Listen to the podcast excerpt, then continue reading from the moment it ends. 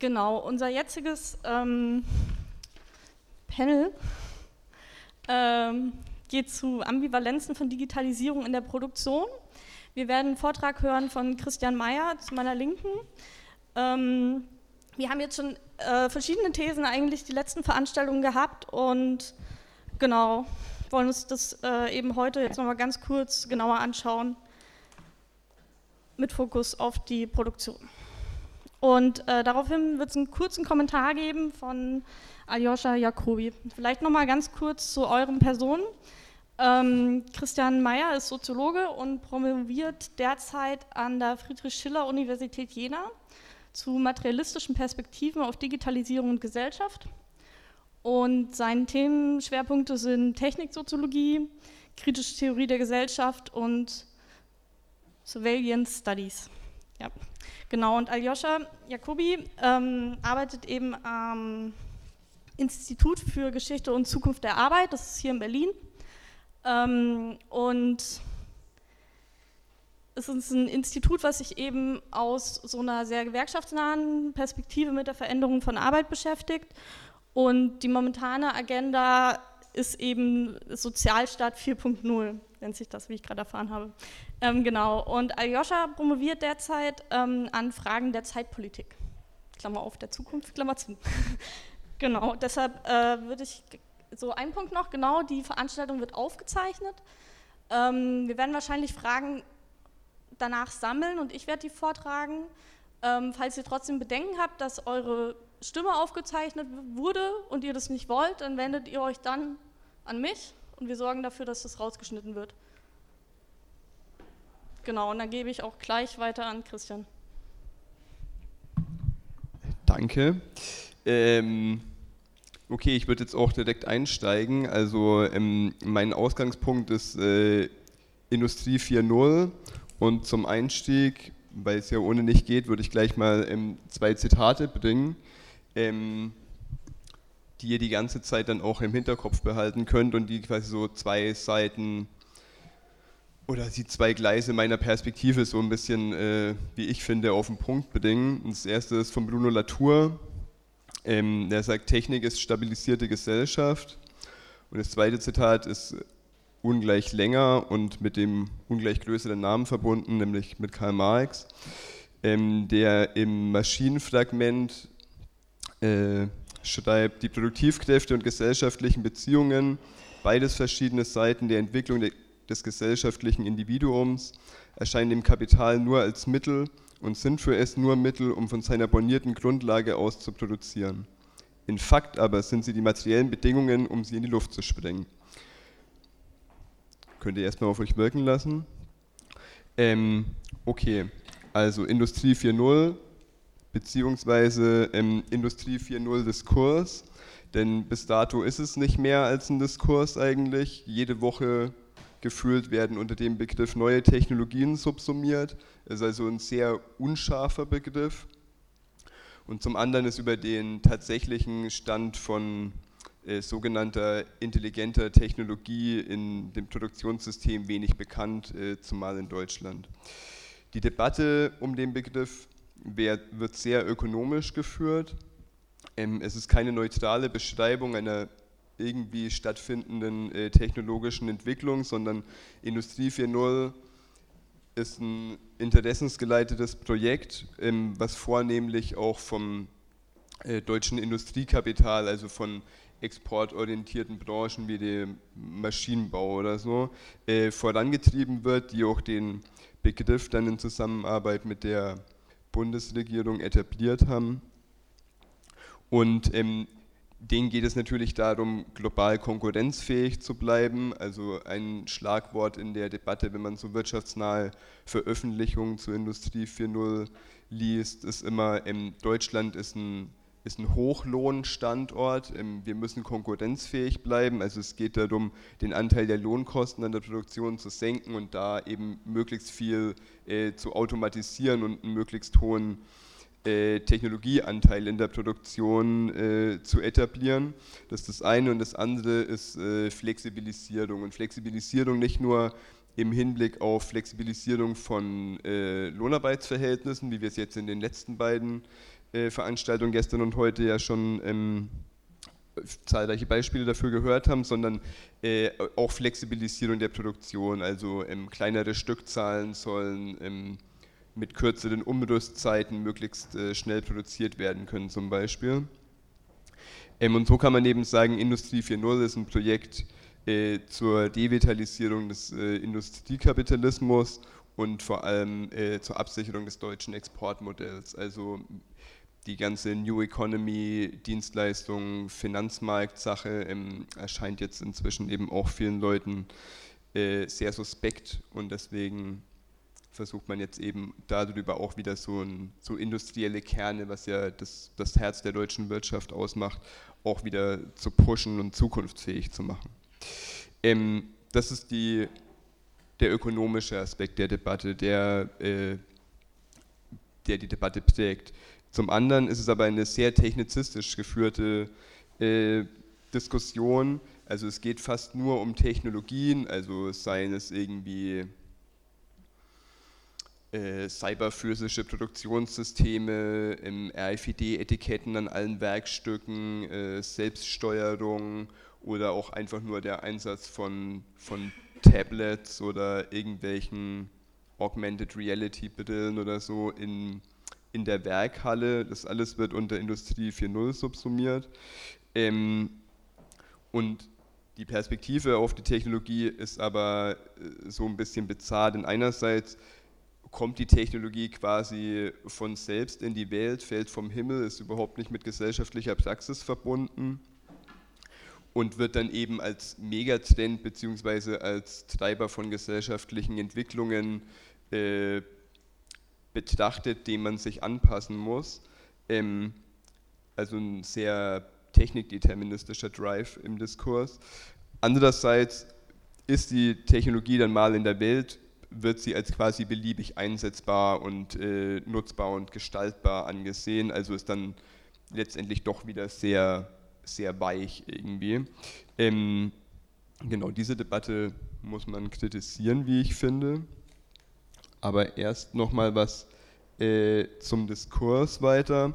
Also Industrie 4.0 zeigt ja schon der Begriff an, äh, ist ein sehr deutsches Phänomen, hat auch seine Eigenheiten, ist aber dennoch Teil eines globalen äh, Digitalisierungsdiskurses. Dementsprechend verbinden sich mit dem Schlagwort ähnliche Erwartungen, seines Hoffnungen oder Befürchtungen. Ähm, man kann das so ein bisschen gegenüberstellen, immer vieles von dem wurde jetzt auch hier in den letzten Veranstaltungen schon angesprochen. Also wird es mehr Arbeitserleichterungen geben oder wird Arbeit eher intensiviert durch äh, neuen Technologieeinsatz? Äh, können wir alle auf Arbeitszeitverkürzung hoffen oder äh, müssen manche Leute mehr oder gleich viel arbeiten und auf der anderen Seite steht äh, Massenarbeitslosigkeit bevor?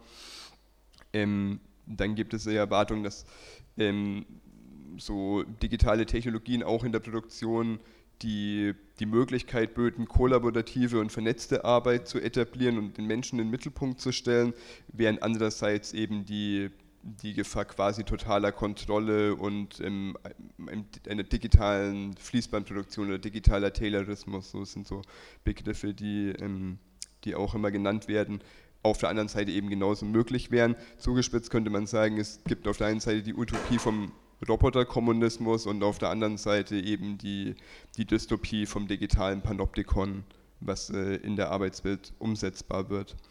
Ähm, der stattfindende Einzug der digitalen Technologie, der sich ja tatsächlich vollzieht, auch wenn wir nicht so wirklich viel darüber wissen bis jetzt, erscheint also höchst ambivalent. Ambivalent.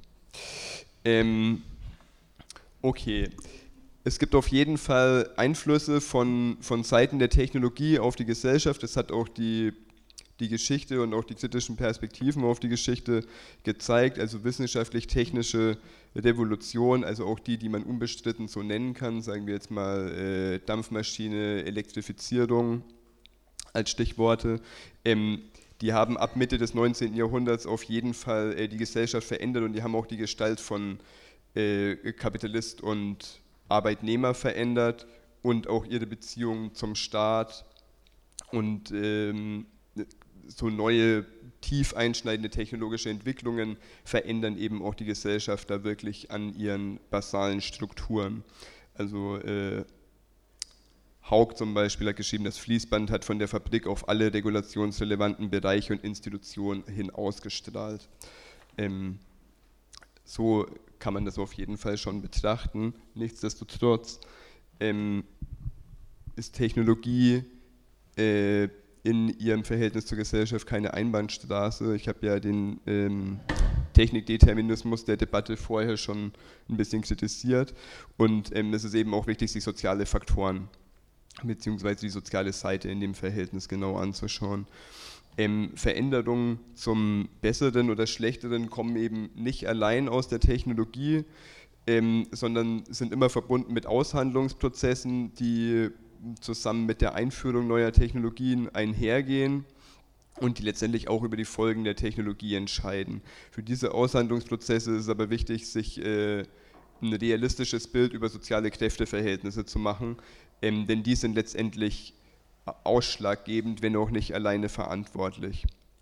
Ähm, wenn man sich jetzt anschaut, wie Kräfteverhältnisse am, am Beginn solcher technologisch vermittelten Umbruchperioden, formuliere ich mal vorsichtig, ähm, verteilt sind, dann gibt es viele Hinweise darauf, dass die gerade zu solchen Zeiten eher ungleich verteilt sind und also dass gesellschaftliche Kräfteverhältnisse, wenn wir alle gleich viel Macht und Einfluss hätten, dann wären es ja keine Kräfteverhältnisse, sondern äh, dann wäre es ein Gleichgewicht irgendwie.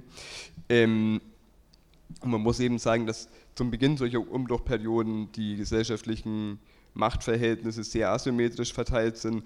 Äh, wenn man sich jetzt zum Beispiel mal innerhalb eines Sektors ähm, die, die Rollen der Kernakteure anschaut, dann ist es eben häufig so, dass irgendwelche Key Players mit ihren Ressourcen, ihrem Know-how, ihrem Kapital natürlich und ihren äh, sozialen Beziehungen auch einen Sektor dominieren. Und ähm, das trifft sowohl auf Google zu als auch auf keine Ahnung, Volkswagen zum Beispiel oder so. Also ähm, es, ist, es, ist ein sehr, es sind sehr ungleiche Startbedingungen jetzt schon da und die werden aller Wahrscheinlichkeit nach auch eher verstärkt durch ähm, die Implementierung neuer Technologien. Ähm, genau, und natürlich, was ich anfangs schon gesagt habe, Interessen spielen eine große Rolle. Ähm, es ist auch alles hinterdessen geleitet auf der sozialen Seite, also von beiden Seiten. Ja, sowohl die Ausgebeuteten haben ein Interesse mit der Technologie was, was Sinnvolles zu machen, was die Arbeit erleichtert, die Arbeitszeit verkürzt und so weiter. Und die Kapitalseite hat natürlich ein Interesse, äh, den Profit zu maximieren. Und was auch schon äh, bei den vorangegangenen Sachen oft angesprochen wurde, es geht ja nicht nur um Profitmaximierung bei der Einführung neuer Technologien, sondern es geht auch immer darum, äh, den, also die, die Arbeiterin zu entmachten. Also im Taylorismus ging es darum und dann auch über, über andere Entwicklungsschritte der Lohnarbeit ging es auch immer um, eine, um ein herrschaftliches Element der Einführung neuer Technologie. Ähm,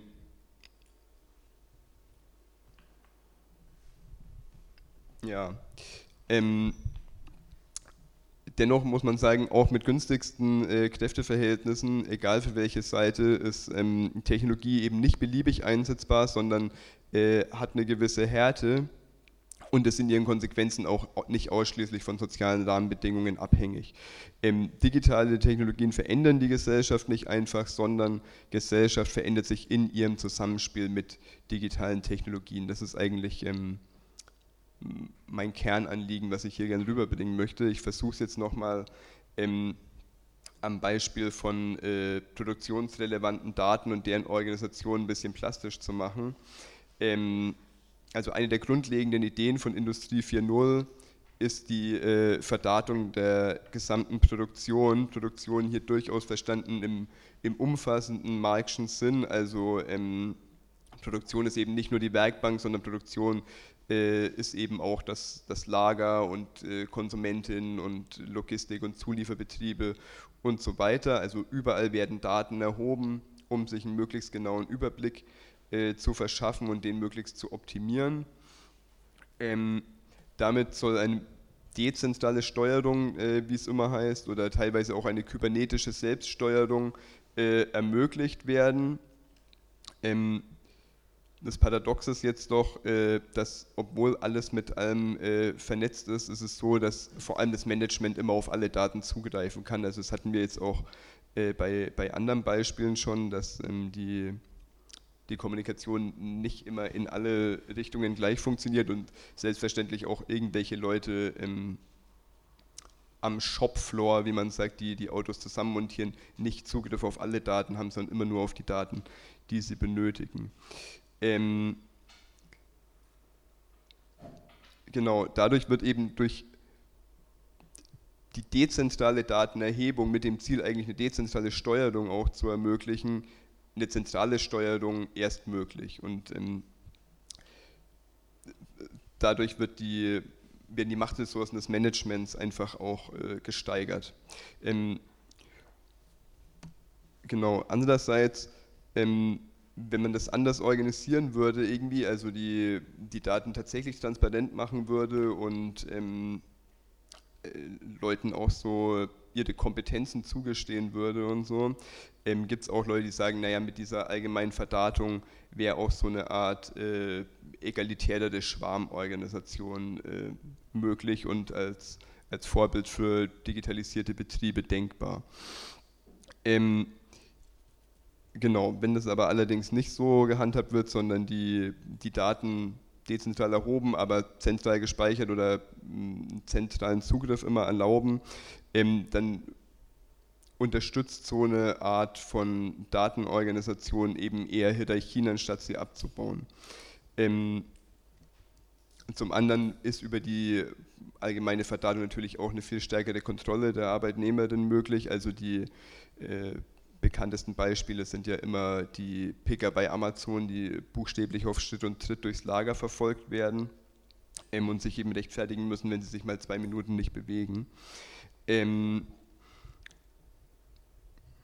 genau, also das wäre so der Punkt. Genau, und also prinzipiell kann man immer sagen, bei der Einführung neuer Technologie äh, gehen natürlich auch immer Kompetenzen vom Arbeiter oder der Arbeiterin auf die Maschinerie über ähm, so dass bei, bei der direkt praktischen äh, Arbeitstätigkeit auch so eine Art intellektuelle Enteignung nochmal stattfindet und ähm, die Autonomie auch eingeschränkt wird. Also wenn ich äh, die ganze Zeit über mein Tablet irgendwelche Zahlen bekomme, äh, die, die, die, ich erfüllen muss, also sei es jetzt irgendwelche Stückzahlen oder Kennzahlen, wie heiß darf die Maschine werden und so und mich ich mich nicht mehr auf, auf das Brummen und Hören und meine, meine praktische körperliche Arbeitserfahrung auch verlasse im, äh, im Arbeitsprozess, dann äh, wird mir auch ein Stück Autonomie abgenommen. Und ähm, Marx, wieder aus dem Maschinenfragment, äh, sagt eben, daher kämpft der Arbeiter gegen die Maschinerie. Was Tätigkeit des lebendigen Arbeiters war, wird Tätigkeit der Maschine. Also ich rufe jetzt nicht zum Maschinenstürmerei auf natürlich, das wäre ja auch regressiv, aber ähm, da findet eben so ein, so ein Übertragungsprozess statt.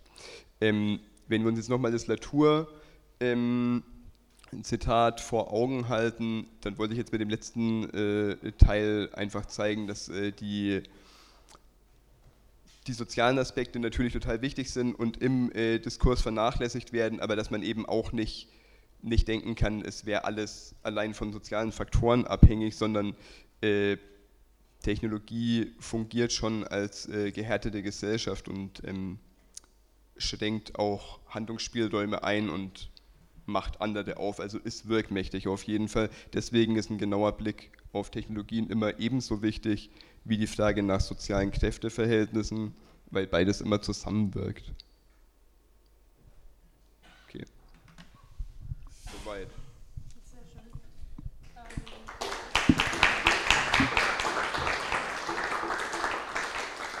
Ähm genau, ganz kurz, also äh, mein Vorschlag zum Vorgehen wäre jetzt, dass wir drin öffnen. Ja, ähm, vielen Dank für den Vortrag.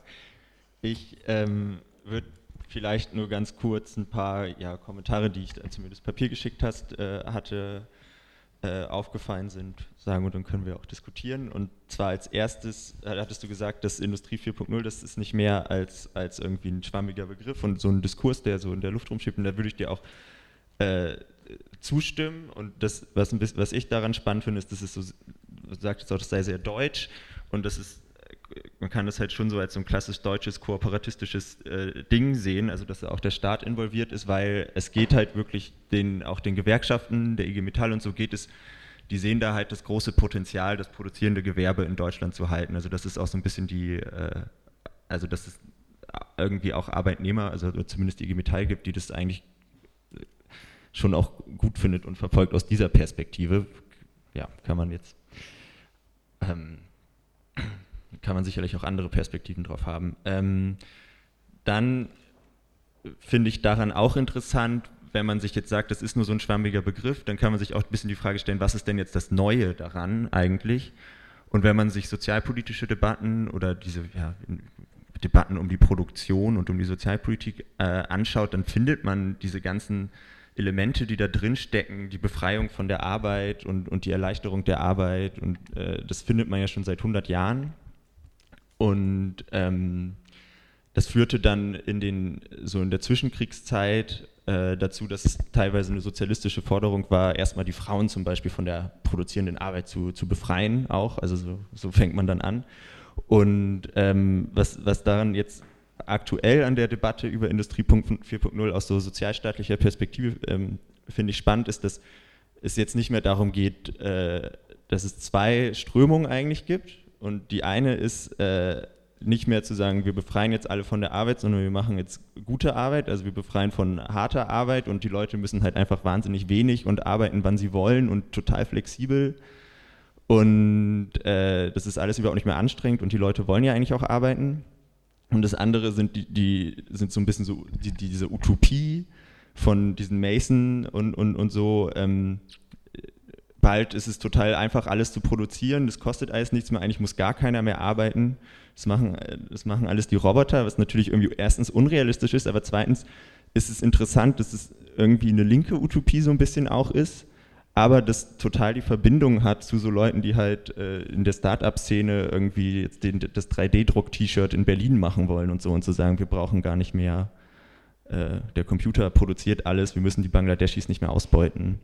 Und also das ist so eine sehr ambivalente Utopie, finde ich, die da hervorgebracht wird. Und ähm, dann, wenn man, also was ich auch, was mich auch immer ein bisschen wundert, ist, dass so ähm, zwar äh, man jetzt irgendwie sagt, es sei, äh, es kommt jetzt die große Revolution und das sagt man aber schon immer und man sieht auch, dass diese große Revolution schon, wenn, also Ökonomen, also Soziologen sind sich dessen irgendwie immer nicht bewusst, aber Ökonomen sind sich eigentlich dessen schon länger so bewusst, dass es halt immer, dass es schon ganz lange so geht, dass alles technisierter wird und was passiert ist, dass halt, ähm, dass es zu Ungleichheit führt, weil halt höhere Qualifikationen mehr entlohnt werden als niedrigere und die Nachfrage nach hohen Qualifikationen steigt, aber die Qualifikationen nicht so schnell steigen und äh, dass man das, dass man das halt alles aus so einer, ja, aus so, dass, dass man diese Ungleichheitstrends halt dann sieht, die durch diese Digitalisierung entstehen. Und ähm, dass das alles vielleicht gar nicht so neu ist und was halt wirklich interessant ist, was du auch angesprochen hast, finde ich, sind so die, die Sachen, die sich da jetzt nicht quantitativ an der Arbeit ändern, sondern äh, was sich qualitativ ändert, also diese neuen Mechanismen des Controllings und so, weil ähm, wie, wenn man jetzt davon ausgeht, dass es das alles eher so ein schwammiger Begriff ist, und das auch sieht, dass sich eigentlich die große Revolution weder konkret abzeichnet noch da ist, der digitalen Industrie. Äh, was man aber wirklich schon sieht, ist halt so eine krasse Veränderung von äh, Controlling-Prozessen und da gibt es an unserem Institut auch einen, der so Case Studies macht zu Controlling-Mechanismen und das ist echt ziemlich spannend, wie, wie es da auch so eine Ästhetik und Gamifizierung dann in diesen, in diesen ja, ähm, Controlling-Mechanismen gibt. Und das wäre so ein bisschen so grob zusammengefasst aus der Perspektive von so einer Sozialpolitikforschung, dass jetzt der große Knall der Industrie 4.0 erstmal nicht zu erwarten ist, aber dass es halt schon qualitativ äh, Veränderungen in der Arbeitswelt gibt. Ja, vielen Dank euch beiden.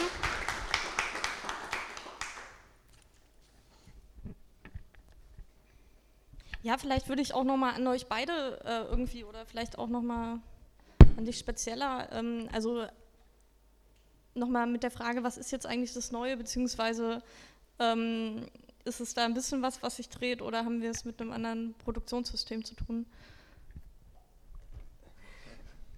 Ähm, ja, ist natürlich schwierig. Ja. Ich muss jetzt auch irgendwie äh, mein, die, die, Legitimation meiner Dissertation verteidigen, aber mich gleichzeitig von äh, den, den, den, dem Herrschaftsdiskurs irgendwie abgrenzen. Ähm, also ich würde sagen, ja klar, es, gibt, es, es passiert was Neues. Ähm, äh, mit äh, digitale Technologien haben jetzt so die Kinderschule verlassen irgendwie. Ähm, das, äh, es gibt einfach Dinge wie ubiquitäres Internet, ja, jeder, jede Kaffeemaschine hat einen kleinen Computer, jede bescheuerte Kamera hat ein äh, GPS drin und so weiter. Im, so Sachen wie das Internet der Dinge sind, sind real am Kommen irgendwie, auch über Smart City, Smart Home und solche Sachen. Und es wird sich einfach ähm, was ändern, auch in, in der Produktionsarbeit, also in so kreativ, Medien, irgendwas berufen oder allein wenn man sich anschaut, wie ein Büroarbeitsplatz sich in den letzten 40 Jahren verändert hat, da tut sich real was, das macht real was mit den Leuten und der Gesellschaft, auch jenseits von äh, Erwerbsarbeit. Und ähm, ich glaube schon, dass es die Möglichkeiten gibt, jetzt auch Produktionsarbeit tatsächlich umzustellen. Andererseits äh, gebe ich äh, Aljoscha natürlich vollkommen recht. Also der Trend, Arbeit stärker zu technisieren, der, der läuft seit, seit es den Kapitalismus gibt, wahrscheinlich, wenn nicht noch länger. Ähm, aber trotzdem äh, bleibt es nicht stehen. Ja? Also ähm, ich würde sagen, so, ich weiß, worauf deine Frage anspielt, so klar, wir haben immer noch Kapitalismus, aber ich glaube, ähm, von digitalem Kapitalismus zu reden, äh, macht langsam tatsächlich Sinn, weil es nicht um einzelne Branchen geht, sondern weil es eigentlich überall äh, Einzug hält und auch unterschiedlich starke, aber doch qualitative Änderungen hervorbringt.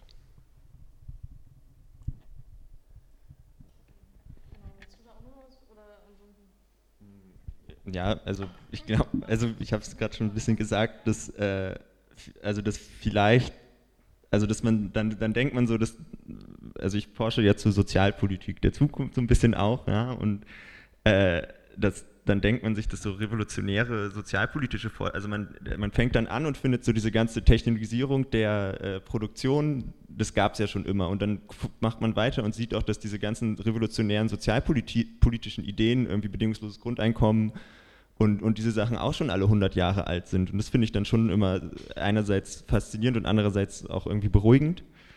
Und ähm, aber dennoch ist es halt so, dass, glaube ich, so um die Verbindung mal herzustellen, so dass die, die, Punchline der kritischen Theorie, dass man den, den Fortschritt nicht seinen Feinden überlassen darf, halt irgendwie äh, mehr denn je irgendwie danach ruft, irgendwie halt das, wie du sagst, politisch zu gestalten und zwar nicht, also deine Linie ist ja mehr den technologischen Wandel irgendwie ähm, auch, auch politisch zu gestalten und ähm, aber halt auch die, die, die, ja, die sozialpolitischen Bedingungen müssen halt gestalten. Also es ist einfach was, es, also man sieht einfach, dass die Änderung der Produktion auch Änderungen in der Sozialpolitik erfordert.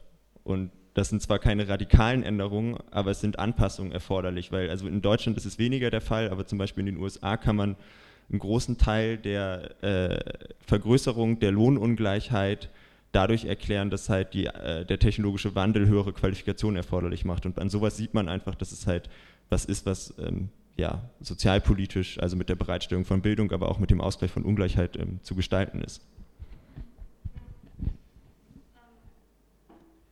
Ja, vielen Dank. Ähm, ich würde vielleicht auch gleich äh, die Diskussion öffnen wollen. Ähm, vielleicht würde ich doch rumlaufen mit dem Mikrofon.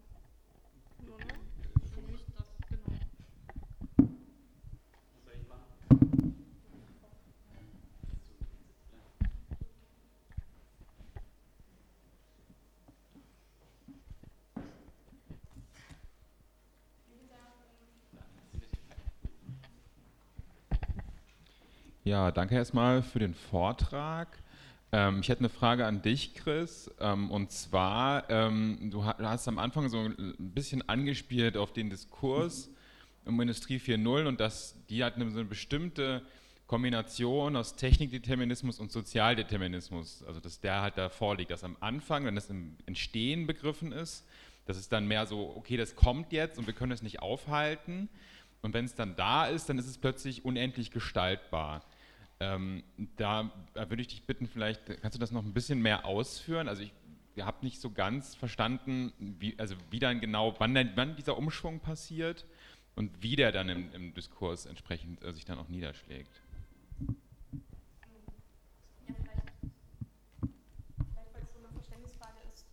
Ja, ich, ich, ich versuche es äh, äh, zu beantworten. Also einer meiner Hauptkritikpunkte am, äh, am Industrie 4.0-Diskurs ist ja, e, er ist technizistisch, aber die Leute haben eigentlich keine Ahnung von Technik. So. Und ähm, ein abgeschlossenes Bild äh, habe ich natürlich auch nicht, ähm, aber also du hast es ja nochmal wiedergeben, was, was ich gesagt habe und äh, wo dieser Umschlag stattfindet, ähm, das wissen die Leute, glaube ich, selber nicht so recht. Das ist eher so ein bisschen äh, taktisch, also weil die, ich habe ja gesagt, das ist ein interessensgeleiteter Diskurs und wenn man sich die, die Papiere anschaut, ähm, zum Beispiel vom, keine Ahnung, ja, BDI oder von so, äh, ich sag mal, wirtschaftsnahen Fraunhofer-Fraktion, äh, ähm, die stellen das einerseits als Megatrend dar und man muss sich anpassen, man muss sich äh, als, als Sozialstaat anpassen, als Gesellschaft anpassen, man muss sich aber auch als Management anpassen so ähm, und äh, ist dem quasi ausgeliefert. Aber wenn es dann darum geht, äh, so äh, Sorgen und Ängste ein bisschen, ein bisschen abzubauen, weil man ja doch nicht äh, das totale furchtbare Mad Max-Szenario irgendwie an die Wand malen will, dann heißt so, nee, wir können das gestalten, wir müssen jetzt alle an einem Strang ziehen irgendwie und äh, wir integrieren auch ganz stark und so. Und ich meine, dadurch ist ja, wie du angesprochen hast, die IG Metall dann in die Plattform reingekommen. Die war ja nicht von Anfang an dabei. Es war ja am Anfang so eher so äh, VDI, BDI und Bundesregierung oder so, also äh, Kapital, Ingenieurswissen und äh, und Regierung halt. Ähm, und dann ist da eben die IG Metall auch erst integriert worden. Ich glaube, so kann man das ein, ein bisschen einfach als taktisches Changieren äh, begreifen, aber so, so wirklich, also wirklich theoretisch darlegen können es die Leute wahrscheinlich nicht, die das so ähm, verkaufen. Und ich würde eben in beiden Momenten so ein bisschen die andere Seite mit betonen. Also ähm, ich würde auch natürlich für eine Mischung aus äh, Technik und Sozialdeterminismus äh, und für so ein äh, komplexeres äh, Technologieverständnis plädieren, aber eben vor allem auch für ein, für ein materialistisches Technologieverständnis, also in, in dem man halt davon ausgeht, wir reden hier über Technologie im Kapitalismus und es gibt natürlich Interessen und ähm, die Dinge fallen nicht vom Himmel, sondern die Gesellschaft ist kontingent und wird von Menschen gemacht und kann auch von Menschen geändert werden, aber gleichzeitig darauf zu bestehen, dass Technologie eine gewisse Härte hat halt. Also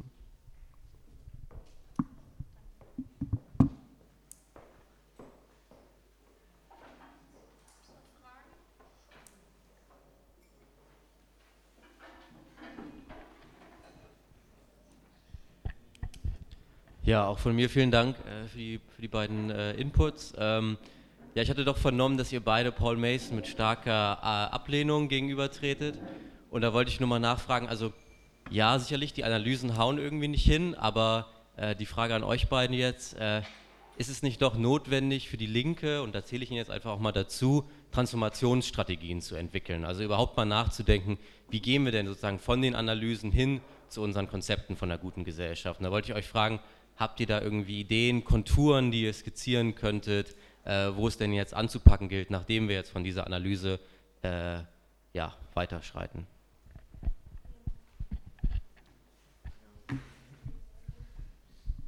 Ja, ähm, wie gesagt, ich, ähm, das, da bin ich, das habe ich nicht so ganz ausformuliert und ich bin mir da auch selber nicht so sicher, aber ich halt, so, es gibt ja in dieser ganzen Technik-Determinismus-Sache, die kommt ja auch ein bisschen daher, dass es so einen Fetisch gibt für das Neue. So. Und das trifft irgendwie meiner Meinung nach auch so ein bisschen auf die Mason-Debatte zu. Und, äh, und ich glaube halt, dass, dass so der nüchterne Blick zu sagen, durch diese, durch, durch die Digitalisierung steigen die, äh, steigen die Kapitalrenditen in, und der Kapitalanteil an der Produktion ist größer und ähm, das wird dann so immer unter dem Schlagwort Digitalisierungsdividende umverteilen und ähm, genau, ähm, das ist es eigentlich schon. Also das ist so meine Idee davon, also dass man jetzt nicht so den, den, so eine Idee, die man irgendwie so aufhypt und als radikal neu äh, braucht, die aber irgendwie weit von der Realität entfernt ist, sondern dass man einfach ganz nüchtern betrachtet das nachzeichnen kann, dass halt Kapitalrenditen und also dass es eine Digitalisierungsdividende gibt und dass es die jetzt umzuverteilen gibt und dass man da aber ein Problem hat, weil ähm, halt die gewerkschaftliche Organisation und die Organisation der Leute, denen, die, die, denen diese Rendite vielleicht zustehen würde, äh, nicht gegeben ist. Und dass man da ansetzen muss, ja.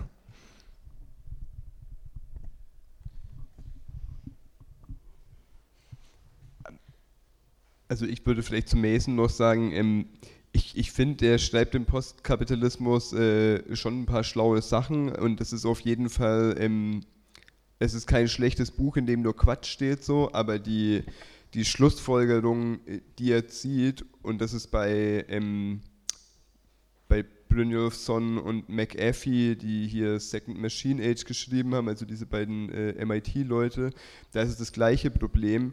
Äh, die Leute schauen sich immer Wikipedia und Facebook an und denken, alles löst sich auf und es, es gibt kein, keine Materialität mehr und ähm, es gibt nur noch selbstfahrende Autos und 3D-Drucker und man kann alles kopieren, aber man kann Äpfel nicht kopieren so. Und äh, und Coltan offensichtlich auch nicht. Und ähm, deswegen äh, klang es da halt einfach auf so ganz basaler, nicht nur materialistischer, sondern wirklich materieller Ebene. Und ähm, der, da wird immer so, ja, der Fetisch des Neuen, also da wird so ein bisschen so ein bisschen zu weit gesponnen halt irgendwie. Und ähm, ja, ich glaube, es muss halt schon noch sowas wie Naturaneignung und so, so stattfinden. Da bin ich oldschool bei aller Digitalisierung. Ähm, genau, also das bringt mich gerade auch noch zu einer Frage und zwar, ähm, wie wichtig es eigentlich ist, sich in dieser ganzen Digitalisierungsdebatte dann doch nochmal mit dieser äh, Old Economy, weil wie du sagst, irgendwie äh, Äpfel sind halt immer noch wichtig und ähm, wie irgendwie Foxconn ähm, produziert, sind halt nicht, ist halt nicht Arbeit 4.0 oder was jetzt äh, in den deutschen Diskursen um Arbeit 4.0 verhandelt wird.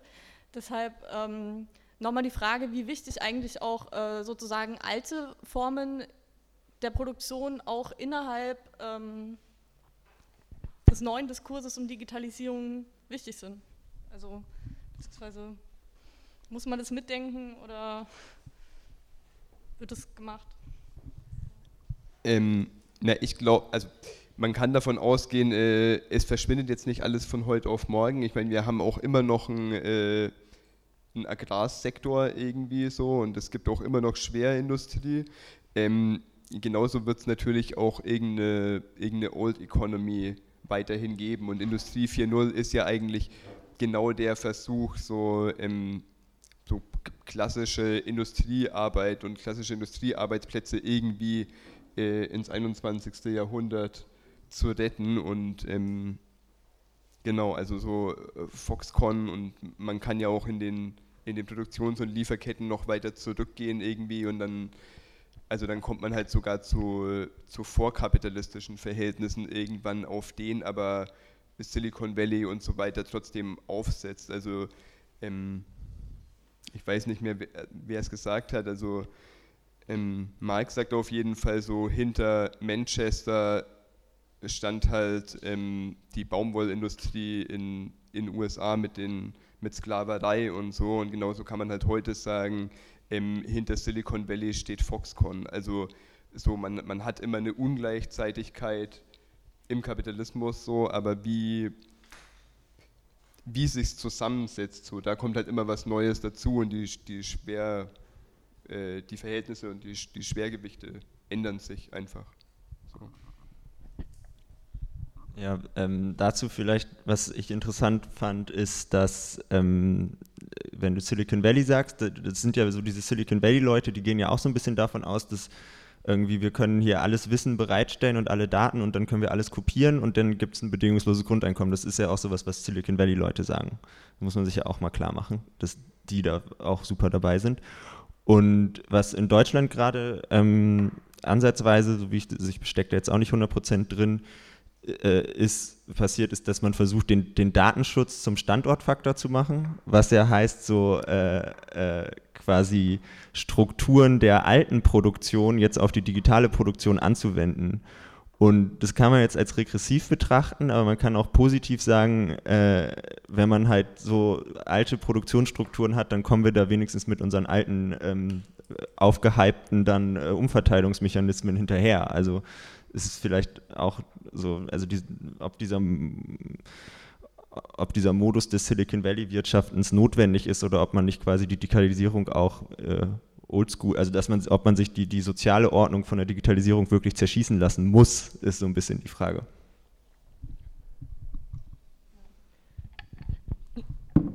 Ich fand es einen sehr interessanten Aspekt, dass ähm, praktisch sich die Sozial, ähm, die Sozialleistungen auch verändern müssen durch im Zuge der Digitalisierung und wollte da nochmal nachfragen, ist es da vor allem so das bedingungslose Grundeinkommen, woran gedacht wird, oder gibt es noch andere Forderungen, wie sich jetzt die Sozialpolitik verändern muss oder anpassen muss an die Digitalisierung? Ja, ja da gibt es super viele andere Forderungen und ähm, das ist das bedingungslose Grundeinkommen ist, glaube ich, auch eher am Rande und ähm, Genau, was, was so, also dazu, mach, dazu arbeite ich, deswegen kann ich gleich ganz gut was dazu sagen. Und ich meine, am einfachsten nach gibt es so äh, zwei grobe Richtungen, die man noch betrachten muss. Und eine sind diese, was Martin Schulz jetzt ja vorgestellt hat mit dem Chancenkonto, ist so eine abgespeckte Version davon, aber es sind so radikale äh, Reichtumsumverteilungsmechanismen, wenn man halt sagt, gut, die Reichtumsungleichheit steigt jetzt wieder und wird auch weiter steigen und da muss man was machen. Und ähm, da geht es es geht jetzt viel um so Möglichkeiten mit, mit ja, Chancenkonto oder Erwerbskonten zu sagen, gut, die Leute müssen nicht so viel arbeiten und wir müssen jetzt Möglichkeiten schaffen, dass sie in ihrem Lebenslauf mehr Freizeit haben, also weg vom, also so eine Sozialpolitik zu entwickeln, die weggeht von dem Modell Ausbildung, Arbeit, Rente. Ähm, das sind so die, die, die, das ist so die eine Seite und die, so die konservativere Seite oder die zumindest die unaufgeregtere Seite sind halt die Sachen, die wir schon beobachten können, ne? dass irgendwie ähm, ja, also das äh, einfach so ein so halt so ein weiter so, das gibt man Mindestlohn und ja. Und ja.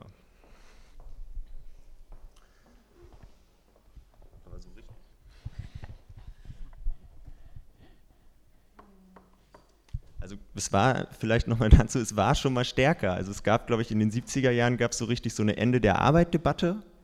Und jetzt gibt es so eine, na, es wird nicht aufhören mit der Arbeit, aber vielleicht ein bisschen weniger Arbeit. Und wie sorgen wir jetzt sozialpolitisch dafür, dass die Leute halt ein bisschen weniger Arbeit haben?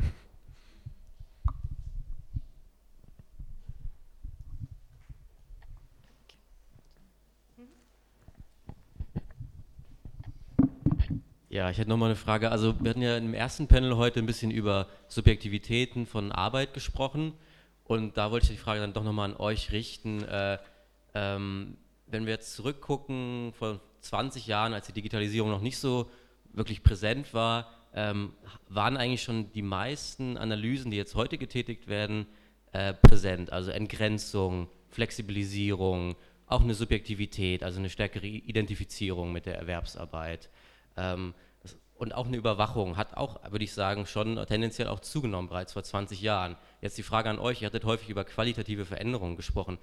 Gibt es da denn wirklich etwas genuin Neues, was man erkennen kann? Also bringt die Digitalisierung in der Arbeit, in der Wirtschaft genuin neue soziale Phänomene hervor oder radikalisiert sie lediglich bestehende Phänomene, die wir mit dem Aufkommen des Neoliberalismus bereits diagnostizieren können?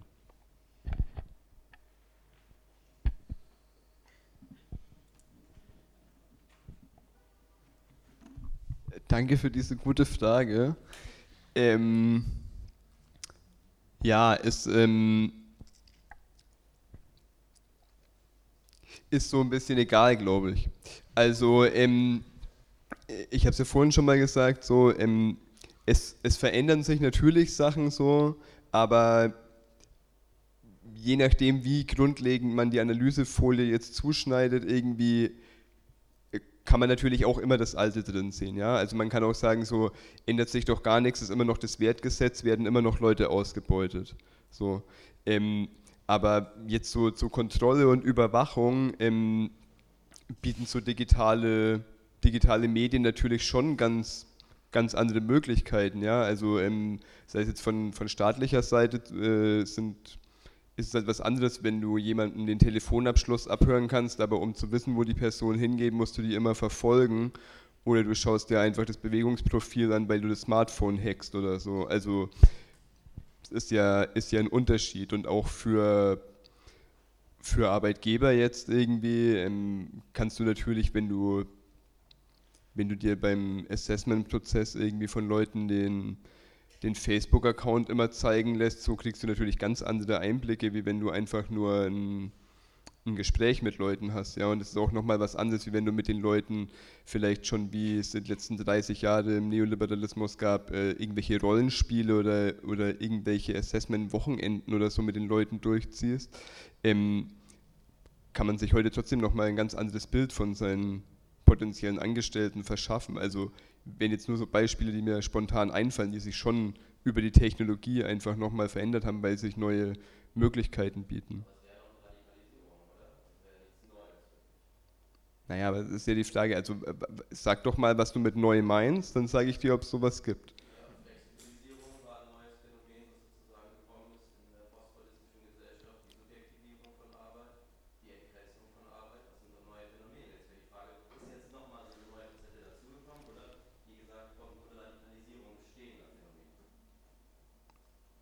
Ja. Also ähm, Flexibilisierung würde, also, verstehe ich immer eigentlich, also diese, was man dann so unter der postfordistischen Flexibilisierung versteht, ist, dass es das Problem gab, dass halt das Arbeitskräfteangebot irgendwann nicht mehr reichte oder dass man oder zumindest, dass die Löhne ja auch niedriger wären, wenn es ein höheres Arbeitsangebot gäbe. Und dann gab es diese ganzen, also was irgendwie Flexicurity in der EU und so, also das ist so richtig so eine EU-Policy gewesen, das Arbeitsangebot zu erhöhen. Und weil es halt nur eine begrenzte Zahl von Menschen gab, dachte man, man flexibilisiert halt den Arbeitsmarkt, dann können die Leute halt, die nicht voll arbeiten, ein bisschen arbeiten und mal kurz arbeiten und so. Und ich denke, dass man das schon im Kleinen so, also bei, was jetzt ja hier auch Thema ist mit den, also diese, die, dass die Digitalisierung halt schon die Möglichkeit schafft, ultra flexibel zu arbeiten, also Deliveroo-Fahrer und so. Ähm, und dass es das vielleicht früher auch schon in Form von so Tagelöhnertum oder so gab, aber das quasi der erste Schritt war, so die Regularisierung zu äh, senken, um, zu, um Leuten, um halt vor allem Frauen zu ermöglichen zu arbeiten neben ihren Reproduktionstätigkeiten. Und äh, jetzt, das ist vielleicht noch so ein kleines i-Tüpfelchen, dass es dann die Digitalisierung gibt, die allen, die nochmal radikaler die letzten Reserven der Arbeitskraft noch mobilisiert. So. Ähm, ja, danke euch. Ich glaube, die Frage ist auch total wichtig und ich hoffe auch, dass wir da einfach äh, in den nächsten Panels noch weiter darüber diskutieren würden. Und ich glaube, wir brauchen jetzt gar nicht irgendwie so einen neuen Begriff, wie irgendwie alles wird auf einmal smart oder Liquid und das ersetzt dann irgendwie diese äh, Begriffe von Subjektivierung und Flexibilisierung und so weiter, sondern wir müssen uns, glaube ich, auch darüber unterhalten, wie sich eben ähm, die Subjektivierungsprozesse ändern. Und das war, ist ja so ein bisschen, was Chris vorhin gemeint hat, also dass der Zugriff via Facebook schon nochmal ein ganz anderer ist, äh, zum Beispiel. Also, ähm, und uns dann auch äh, unterhalten, sozusagen, ändern sich nicht diese Begriffe. Wir haben später noch ein äh, Panel zur Prekarisierung, wo das, glaube ich, auch eine Rolle spielt. Also ist die neue Form der Prekarisierung äh, eigentlich gleich der alten? Und ich glaube, so könnte man das auch bei Flexibilisierung und Subjektivierung ein Stückchen weit mitdiskutieren. Ich hoffe, dass wir das noch machen werden. Ähm, genau, wenn es jetzt, genau, vielleicht noch eine Frage und dann müssen wir auch, ja. Ähm, jetzt nochmal zu der Frage der Neuheit ähm, der, dieser Konzepte, äh, Flexibilisierung, Entgrenzung. Äh, ich finde es total äh, faszinierend, aber auch erschreckend, dass in den 90er Jahren da ja extreme Abhandlungen verfasst wurden, die diese ganzen Phänomene, die wir jetzt heute erst wirklich auch selber erfahren, schon in einer äh, Detailliertheit dargelegt haben, ähm, wo man jetzt halt sagt, ja, also ne, das ist halt wie, also du hast es jetzt auch gesagt und du, deine Frage war ja, ging ja auch in die Richtung, dass es halt eine Radikalisierung eigentlich dieser ähm, Phänomene halt ist, die halt einfach mal, wenn nicht schon seit den 80er Jahren schon wissenschaftlich, äh, politisch ja eigentlich diskutiert werden und trotzdem haben wir heute immer noch keine Lösungen darauf, also und ja, und es verschärft sich dann natürlich, also nur mal so dieser Hinweis darauf, dass wirklich also in den 90ern extrem viel Literatur dazu produziert wurde und dann danach halt gar nichts mehr. Richtig. Ähm, ja, vielen, vielen Dank. Ähm